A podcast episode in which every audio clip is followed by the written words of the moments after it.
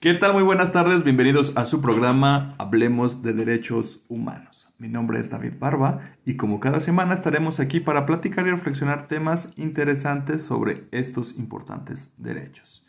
Y pues hoy toca eh, la entrevista con el CIEG. Entonces acuérdense que cada, eh, pues cada mes por lo regular vamos a tener este, una intervención del Comité Institucional para la Equidad de Género, aquí a cargo de Gaby Ruiz y que nos va a presentar ahora un importante tema que tiene que ver con el deporte y la brecha de género. Gaby, pues bienvenida nuevamente, ya sabes que pues aquí estamos presentes como cada mes y en este mes creo que va a haber doble, ¿verdad? Va a ser una sorpresa.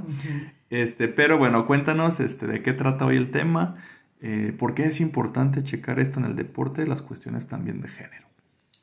Pues muchas gracias, qué bueno, pues hoy tenemos invitada de lujo, experta en, en toda el área de deportes y también con quien hemos compartido esta visión de género para ir haciendo lo propio en lo que corresponde a nuestra institución. Y bueno, a mí me gustaría importantísimo señalar cómo se va haciendo este marcaje personal y esta diferenciación desigual, esta desigualdad marcada por los sexos, ¿no? Que tiene que ver con la expectativa social del tipo de deporte que se, que se ejercita o que se promueve entre niñas y niños y después cómo eso va trascendiendo hacia la vida ya profesional, digamos, o al ejercicio libre de cualquier deporte, ¿no? Entonces, bueno, en este caso, bueno, Irma Irela nos acompaña, que es la encargada del Departamento de Deportes de aquí de la universidad, para platicarnos un poquito de esto. Irma, ¿tú cómo ves esta influencia del profesorado? Este, a lo mejor en ámbitos muy, muy pequeños de educación básica, pero a lo mejor ya en la universitaria, ¿cómo puede influir el papel o la forma de trato del profesorado en la determinación o la propuesta del deporte que hagan chicos y chicas? Híjole, es un tema bien, bien, bien interesante, ¿no? Y además bien, bien vasto, ¿no? Porque a final de cuentas, eh, yo creo que los deportes en general, la práctica deportiva, es uno de los espacios donde existe todavía, ¿no? De una forma muy marcada y lamentablemente, o sea, muy lamentable, pero sigue siendo así. Em, todos estos eh, estereotipos, ¿no? Y todas estas cosas que desde chiquitos vamos marcando en, en, los niños, ¿no? Por ejemplo, el hecho de que la gimnasia es para niñas, ¿no? Por ejemplo, este, que el fútbol no es para niñas, ¿no? Entonces empezamos a hacer toda esta diferenciación desde edades muy tempranas. Y eso, eh, digo, obviamente es terrible, ¿no? Por, por el hecho de que los niños y las niñas, pues tienen muchas capacidades por desarrollar, ¿no? A través de, de los deportes. Y nosotros vamos condicionando estas, estas prácticas, ¿no? Eh, hemos tenido casos, ¿no? Digo, desde muy pequeños vamos a empezar a hacer esta diferenciación malamente, ¿no? En la que, que te digo, hay, hay actividades de niño y hay actividades de niña cuando no es así, ¿no? El hecho de, de que hace algunos años estaba mal visto que una mujer anduviera en bicicleta, ¿no? Por ejemplo, este, porque bueno, ahí podía haber un accidente y podíamos perder cosas muy valiosas, ¿no? En, en el accidente y todo esto. Entonces, sí existe, eh, digo, sería un grave error eh, tratar de, de, decir no, ¿no? Eh, ya todo es parejo, no es cierto, la verdad es que hay muchas cosas por hacer en el deporte, en esta, en esta materia, considerando que tenemos una carga histórica de cientos de años en la que el deporte era para los hombres prácticamente y exclusivamente para ellos, ¿no? Porque eran... Claro, exactamente, porque es un sinónimo de, de, poder, de fuerza, de donde yo demuestro que yo soy el más fuerte, que yo soy el más apto, que yo soy el mejor. ¿No? Entonces simplemente los antecedentes de los Juegos Olímpicos modernos inician sin mujeres y abiertamente y con un discurso abiertamente las mujeres no caben aquí, no son bienvenidas, váyanse a las gradas y aplaudan a los hombres que están demostrando este gran poderío, ¿no? Entonces, eh, la primera edición de los Juegos Olímpicos, pues no hay mujeres, ¿no? Y abiertamente no son bienvenidas, ¿no? Es hasta la segunda edición en 1900, donde dicen, bueno, hay lugar para 20 mujeres, ¿no? De, de 900 participantes había 20 mujeres, 22, este, y en deportes muy específicos considerados, bueno, como femeninos, ¿no? Entonces, realmente la historia eh, de este progreso que ha tenido la mujer y el avance que ha tenido y las luchas que ha tenido que, que, dar, ¿no? Para ganarse ese, ese lugar, que digo, ganarse no sé si sea el término correcto, ¿no? Por un lugar que como humanidad nos corresponde, ¿no? Exactamente, exactamente. Simplemente ir, ir tomando esos espacios que pues de entrada no tendríamos por qué pelearlos, ¿no? Pero bueno, eh, es lo que nos tocó, es en lo que estamos. Este, y la verdad es que son pues prácticamente 100 años, ¿no? 120 años de esta, de esta lucha en la que también importantísimo señalar, claro que ha habido avances, ¿no? O sea, también decir que seguimos en las mismas, no, no seguimos en las mismas. Sí hay avances, sí hay ya esta conciencia de decir, a ver, tenemos que poner piso parejo, ¿no? Para, para la actividad, sobre todo, y como lo decía David, el deporte es considerado como un derecho humano, ¿no? Que debería estar garantizado por los gobiernos, por las instituciones públicas, por las escuelas, eh, por todos, o sea, todos debemos tener esa posibilidad independientemente de, de nuestras preferencias, de nuestra religión, de nuestro sexo, de, independientemente de cualquier cosa, todo ser humano que vive en este planeta debería tener el derecho, ¿no? Y las eh, no las capacidades, sino los espacios, los lugares para poderlo llevar a cabo de una forma segura. Entonces, sí es bien interesante este, este tema, súper amplio, ¿no? Pero sí se está dando esa lucha en romper con este tipo de, de cuestiones. Simplemente, eh, hace 20 años era difícil ver una mujer como maestra de educación física o como entrenadora de un deporte, de un equipo de alto rendimiento. No había, ¿no? O sea, era un mundo totalmente dominado por los hombres. Y hoy vemos casos de entrenadoras de equipos este, de NFL, ¿no? Asistentes, mujeres árbitros, este, cada vez este, vamos tomando un poco más de, de estos espacios que antes era imposible pensar que, que hubiera una mujer ahí. Aquí es importante recalcar también lo que, bueno, ya lo comentaste tú, el derecho humano al deporte, la importancia, ¿no? Cómo el deporte pues fomenta lo mejor de la, a la persona, ¿no? Hombre, mujer, niños, a la edad que se quiera practicar, ¿verdad? Porque tampoco hay que discriminar en ese sentido de por, edades ahora y por otras cuestiones o discapacidades, ¿no? Que también sería otro tema interesante de abordar después. estás invitada. otra cosa. Algo también que poner es la industria del deporte como diferencial, ¿no? Y en ese, en ese caso se me vienen a la mente los ejemplos de cómo se incluían las mujeres, ¿no? Como tal vez edecanes, como tal vez porristas, este, haciendo la participación de la mujer incluyendo, la verdad, desde esa perspectiva, pero no como un actor activo, valga la redundancia, sino como más bien este un objeto, ¿no? Quizás ornamental. ornamental. Y de ahí, pues los, los, los, deportes, ¿no? En, en, su, en su conjunto hacia las mujeres, cómo empezaron, ¿no? A, a transformarse esa visión y yo recuerdo mucho que, pues, por ejemplo, del fútbol u otras, casi las mujeres que practicaban deportes rudos, pues eran consideradas, la palabra era machorras, ¿no? Y que ahora, pues, se está transformando, ¿no? llegamos hasta los casos actuales en las que las selecciones femeniles, pues, ya buscan también esta participación un poco más redituable, hasta igualdades salariales y también una industria formada en torno al deporte femenil como tal, no como un objeto ¿no? de, de, exhibición o de inclusión forzada, por así decirlo. ¿no? Claro. Sí, por supuesto, y además te das cuenta que, que, el nivel competitivo de las mujeres es increíble, o sea, tú ves un, un, un partido este, de básquetbol, de fútbol, ¿no? Que son deportes como tradicionalmente asociados, ¿no? Más a, al, al género masculino, este, y de verdad son un gran espectáculo. Y es bien interesante lo que tú señalas porque muy, muy, en años, no años, décadas, siempre se trató a la mujer de esa forma, ¿no? Como de, ok, sí caben, pero para adornar, ¿no? Como para complementar todo el espectáculo y para tal.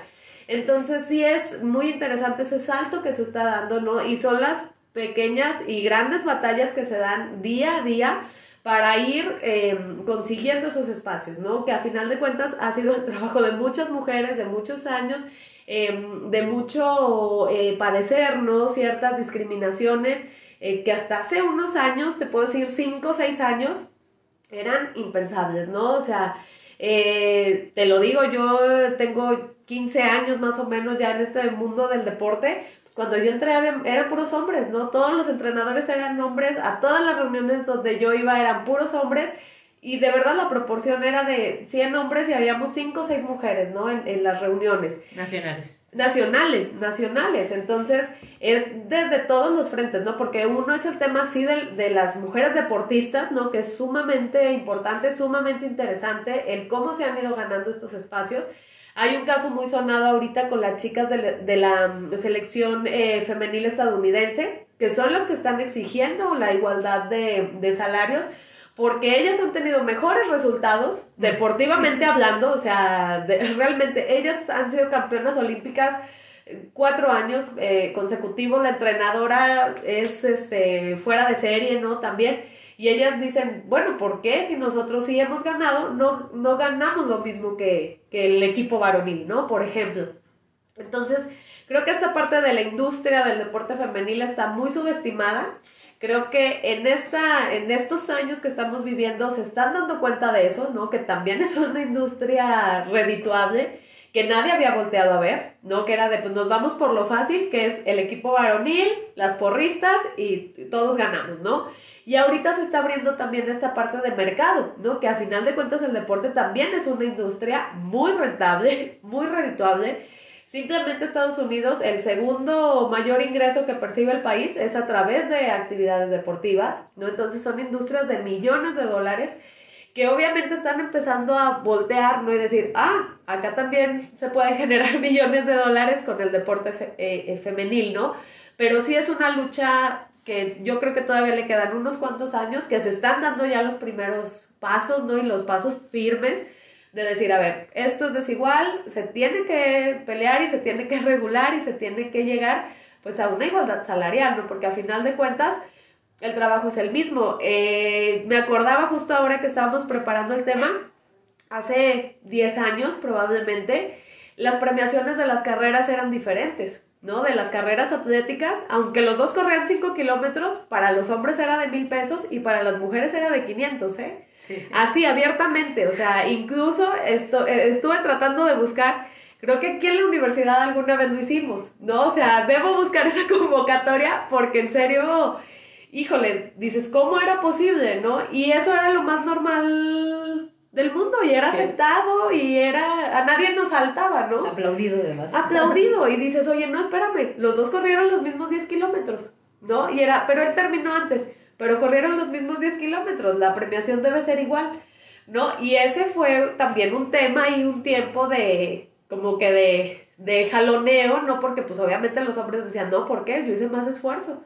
Pero decían, no, igual corrieron los 5 kilómetros, ¿no? Entonces es, es, todo un tema, ¿no? Que, que hay que ir explorando, que hay muchísimo por hacer, pero que sí tenemos que ser muy conscientes de que esa problemática existe para poderla corregir. Y bueno, también no negar la influencia de los medios de comunicación, que son determinantes en esta pues visión muy misógina de los deportes, hay que decirlo así. Es misoginia y es discriminación, porque yo incluso en alguna ocasión que organizamos un partido de fútbol aquí como parte del CIEC, que estaban las chicas y los chicos, pues narraban y decían, pues es que yo no voy a aspirar a ser una deportista profesional porque me van a pagar muy mal, no más por ser mujer. Y la otra es que tampoco se, eh, se organizaban, este, ni se organizan los juegos mixtos, ¿no? Sino separados hombres y mujeres. Y bueno, ya se están haciendo estas experiencias de hacer esta por, ¿cómo se podría decir? Por eh, desempeño, más bien, ¿verdad? ¿Quién cubre el desempeño para tal categoría? Y no necesariamente en función del sexo. Eso me parece que es muy importante y que a lo mejor, pues si nos pudieras comentar también, Mirela, qué eh, experiencias tenemos aquí que podamos decir, ahí vamos avanzando, ya hemos hecho esto, ya hemos hecho lo otro. Y también pues hablar de porcentajes de eh, docentes, mujeres y hombres en el deporte aquí. Claro. Fíjate que ese es un tema muy interesante porque es eh, ir escalando, ¿no? Los niveles. aquí en la universidad pasa una cosa curiosa. Este, justamente revisando las últimas, últimas estadísticas, las de este semestre, eh, por ejemplo, clubes deportivos, que para nosotros es como el grueso de, de, de los alumnos que, que, participan, que tenemos el registro muy fácil y que ya el mismo sistema te arroja ya la, la estadística.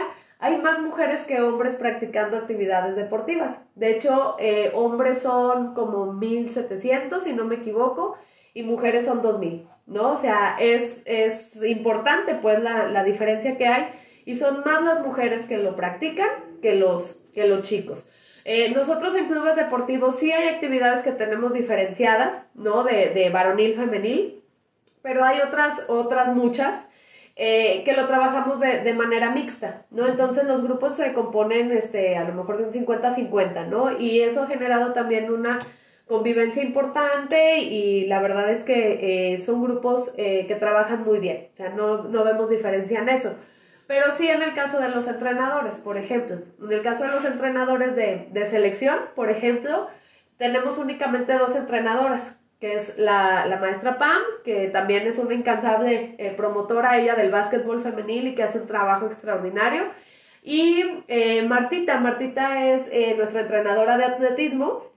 Y ella fue competidora, ella fue deportista, fue este, parte de, de, de, la universidad, es egresada de aquí, ella compitió por la universidad, defendió los colores, ganó varias medallas, extraordinaria deportista y ahora pues se, se integra, ¿no? Pero por ejemplo son dos, dos entrenadoras de 15 maestros, ¿no? Por ejemplo, los otros 13 este, son, son hombres. Este, obviamente, pues yo, yo he tratado, ¿no? De incluir cada vez más, este, más no entrenadoras. hay este, quien solicite cuando se abre. Exacto, eso es, eso es lo chistoso, que si tú buscas una mujer entrenadora de fútbol, por ejemplo, para el equipo varonil, no hay, ¿no? Aunque la busques. Entonces, sí es también curioso ese fenómeno porque también ya en el ámbito profesional no son muchas mujeres las que Se dedican a se eso. dedican, ¿no? Las que se dedican a eso. En el caso de clubes deportivos tenemos también eh, cinco maestras, si no me equivoco, eh, contra 15, ¿no? Hombres. Entonces ahí sí existe una diferencia importante, eh, pero que a final de cuentas dices, ching, ¿qué está pasando? No, o sea, ¿por qué ya a la hora de...? Porque egresados seguramente habrá un porcentaje muy parecido, ¿no? De cultura física y deporte, por ejemplo. Pero ya en el ámbito laboral encuentras que ya no hay tantos, este, tantas solicitudes, ¿no? Entonces ahí hay un dato que, que revisar. Que investigarse, muy Sí. bien. Bueno, pues mira, se nos está acabando el tiempo, como cada programa, y, que, y apenas estamos, este, apenas iniciando en lo interesante de los, Era la de los, de los introducción programas. Yo creo que te vamos a estar ya, ya te lancé la invitación porque hay muchos temas relacionados al deporte que vienen muy fuertes. Ahora, no solamente los temas para adaptados como tú dices, también ya qué pasa con las categorías transgénero, ¿verdad? Claro, pues, otra- esa ese es otro otra tema, ¿eh? discusión Otro muy tema, interesante claro. en esta brecha de, de género, ¿no? Y para ir cerrando, este, no sé si nos puedes comentar algunas cosas interesantes, algún documento que tú nos quisieras compartir, conclusiones o alguna, este, pues sí, algún cierre, ¿no? De lo que hemos estado hablando y que, pues, que nos deje, ¿no? Con esta capacidad de sensibilizarnos de lo que, de lo que ya cambió, de lo que está sucediendo y lo que tenemos que ir a- haciendo para cambiar. No sé, Gaby, tú también alguna cuestión para ir cerrando. Sí, me parece que eh, un elemento importante a retomar es cómo incorporar la perspectiva de género para hacer el análisis de esta desigualdad que ya nos hablaba Irmirela y también ir retomando como pautas para saber hacia dónde podemos ir, ¿no? Y bueno, esto acompañado ya de las leyes que nos lo están marcando, de los convenios internacionales que ha suscrito nuestro país, de la propia Ley General de Educación Superior aquí en, en, en la, en México. Y bueno, esto va para largo porque no son transformaciones que se hacen de inmediato y bueno, pues ya nos has dado ejemplos, ¿verdad? De cómo poco a poco se ha ido avanzando y se ha ido cambiando, pero sí tenemos que hacer una gran labor aquí sobre todo en la mirada y en la visión del papel y el desempeño que podemos tener hombres y mujeres en, en el deporte igual que en otros ámbitos, ¿no? Y bueno, el tema de trans es otro, otro gran tema. Sí, sí, sí, sí, otro gran tema que ya, ya está en la mesa, ¿no? También y que ya se empieza a discutir eh, a través, digo, obviamente de, los organismos, de las instituciones, sí se tiene que evaluar a fondo, ¿no? Realmente eh, todo lo que es el modelo, digamos, deportivo, eh, ahora sí que, que del país, ¿no? Porque a final de cuentas hay que empezar a hacer una reestructura total, ¿no? De, lo que se está haciendo porque sabemos que lo que se hace en educación básica es insuficiente, que está mal enfocado, eh, en fin, ¿no? Nosotros, eh, yo les digo, esto se escucha muy feo, ¿no? Y políticamente incorrecto, pero eh, digo, ya en, una institución de educación superior les digo, es que nosotros estamos ya en la punta del iceberg, ¿no? O sea, nosotros estamos en la parte de hasta arriba, por decirlo de una forma, de la cadena alimenticia, ¿no? Porque a, final de cuentas aquí te llegan ya, o sea, eh, tuvieron los chicos educación básica, secundaria, bachillerato para desarrollar ciertas habilidades, ¿no? Que de repente nosotros aquí llegamos y vemos que no se tienen. Entonces es empezar este, un proceso que debería venir ya este, con años atrás. Con años atrás, ¿no? Entonces estamos teniendo este rezago, este retraso.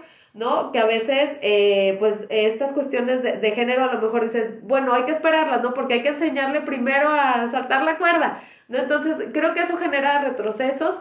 Sí me da mucho gusto que, que se ponga sobre la mesa, que se esté viendo, pero sí necesitamos hacer una reestructura total, al menos en el caso del deporte, es desde las bases, ¿no? Desde qué se le está enseñando a un niño en preescolar, ¿no? Eh, sobre sus habilidades, sobre sus capacidades, sobre todo, e incluirlo, o sea, en esta reestructura que ya sabemos que tenemos que hacer, incluir esta visión, ¿no? De, de, de, integrar, de que desde chiquitos todos tienen las mismas capacidades, de que no podemos hacer esta diferenciación, de un montón de cosas que, que tenemos que, que, trabajar, ¿no? Y que nosotros, pues institucionalmente y en la forma que podemos y hasta donde está nuestro alcance, pues estamos tratando de hacer pero que sí necesitamos como país una verdadera reestructura, ¿no? Porque vemos que hay muchas cosas que están faltando. Pues bueno, los temas están para, yo creo, dedicarnos todo un año a hablar de esto. este, pero bueno, lo importante es que empecemos a, sacar estos temas a la luz, a visibilizarlos y a ver para dónde podemos ir mejorando nuestra sociedad. Y bueno, con eso estamos dando por terminado, no sin antes agradecer el tiempo y el esfuerzo y los conocimientos aquí de, de, nuestra jefa de encargado, jefa, jefa, de departamento de deportes, este, y, pues obviamente al CIE que nos, que nos contacta con las personas expertas en estos temas. Y pues bueno, ya saben que como cada semana estamos aquí gracias a la producción de Radio Universidad, de la Defensoría de los Derechos Universitarios, y están nuestros teléfonos que es Defensoría de los Derechos Universitarios UAA 910-7400, extensión 21212, y nuestro Facebook también ahí nos pueden localizar. Sin más, nos despedimos sin agradecer su atención. Aquí en su programa, Hablemos de Derechos Humanos. Hasta luego.